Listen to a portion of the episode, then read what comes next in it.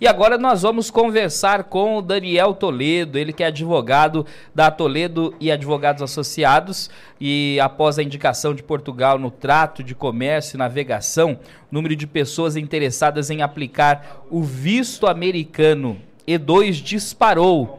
A possibilidade não vale apenas pa para os portugueses, mas para todos aqueles que já têm ou ainda estão em busca da dupla cidadania. Por isso, o advogado Daniel Toledo vai comentar sobre a importância e, e a perspectiva que a notícia gerou em muitas pessoas que aguardavam a aprovação do Congresso americano. Doutor, seja bem-vindo, é um prazer recebê-lo mais uma vez aqui na Jovem Pan News Bauru. Um bom dia e muito obrigado por conversar conosco. Bom dia, Léo. Obrigado novamente pelo convite. É um prazer estar aqui com vocês. Gostaria que o senhor falasse, né, do que gerou essa perspectiva, essas pessoas que estavam ali aguardando, né, esperando uma aprovação do Congresso americano e essa notícia acabou reverberando e eu gostaria que o senhor comentasse sobre ela. Vamos lá. Primeiro, é, é importante explicar para as pessoas por que, que demorou tanto tempo para Portugal entrar no Tratado de Navegação e Comércio com os Estados Unidos, que é o que permite a, a, a figura jurídica do, do, visto E2, que é um visto é, concedido justamente para países que fazem parte desse tratado.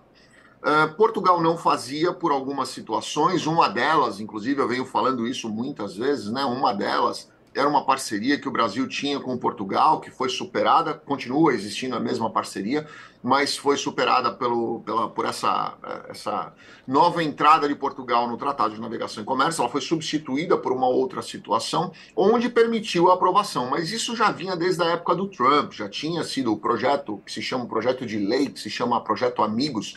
Ele já vinha tramitando ali no Congresso há muito tempo, foi aprovado é, pelo Senado na época do Trump ainda, depois veio pandemia e uma série de coisas que acabaram atrasando, e agora em dezembro finalmente foi aprovado pela Câmara dos Deputados, foi para a mão do, do, do presidente no dia 27 e entrou em vigor agora no começo do ano, permitindo que cidadãos portugueses ou pessoas brasileiras que tenham aí uma dupla cidadania portuguesa façam parte desse tratado e, obviamente, consigam também aplicar o visto E2.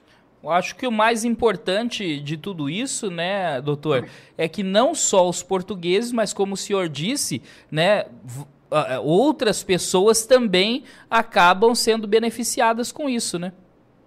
Sim, é, na verdade o, o, Tratado de Navegação e Comércio já engloba muitos outros países do mundo inteiro, inclusive da América Latina. O Brasil não faz parte, mas de certa forma eu até acho bom o Brasil não fazer parte, mas é, outros países já, já vinham aplicando o visto E2 há muitos anos, inclusive brasileiros com cidadania italiana ou espanhola, que é muito comum ter. A gente já fez muitos processos para esses, esses brasileiros e eles conseguiram os vistos E2, estão dentro dos Estados Unidos trabalhando e vivendo normalmente. Doutor, muito obrigado pela participação mais uma vez aqui na Jovem Pan. É sempre um prazer tê-lo conosco. Parabéns pelo trabalho que o senhor desenvolve. Um grande abraço e um excelente, um excelente final de semana.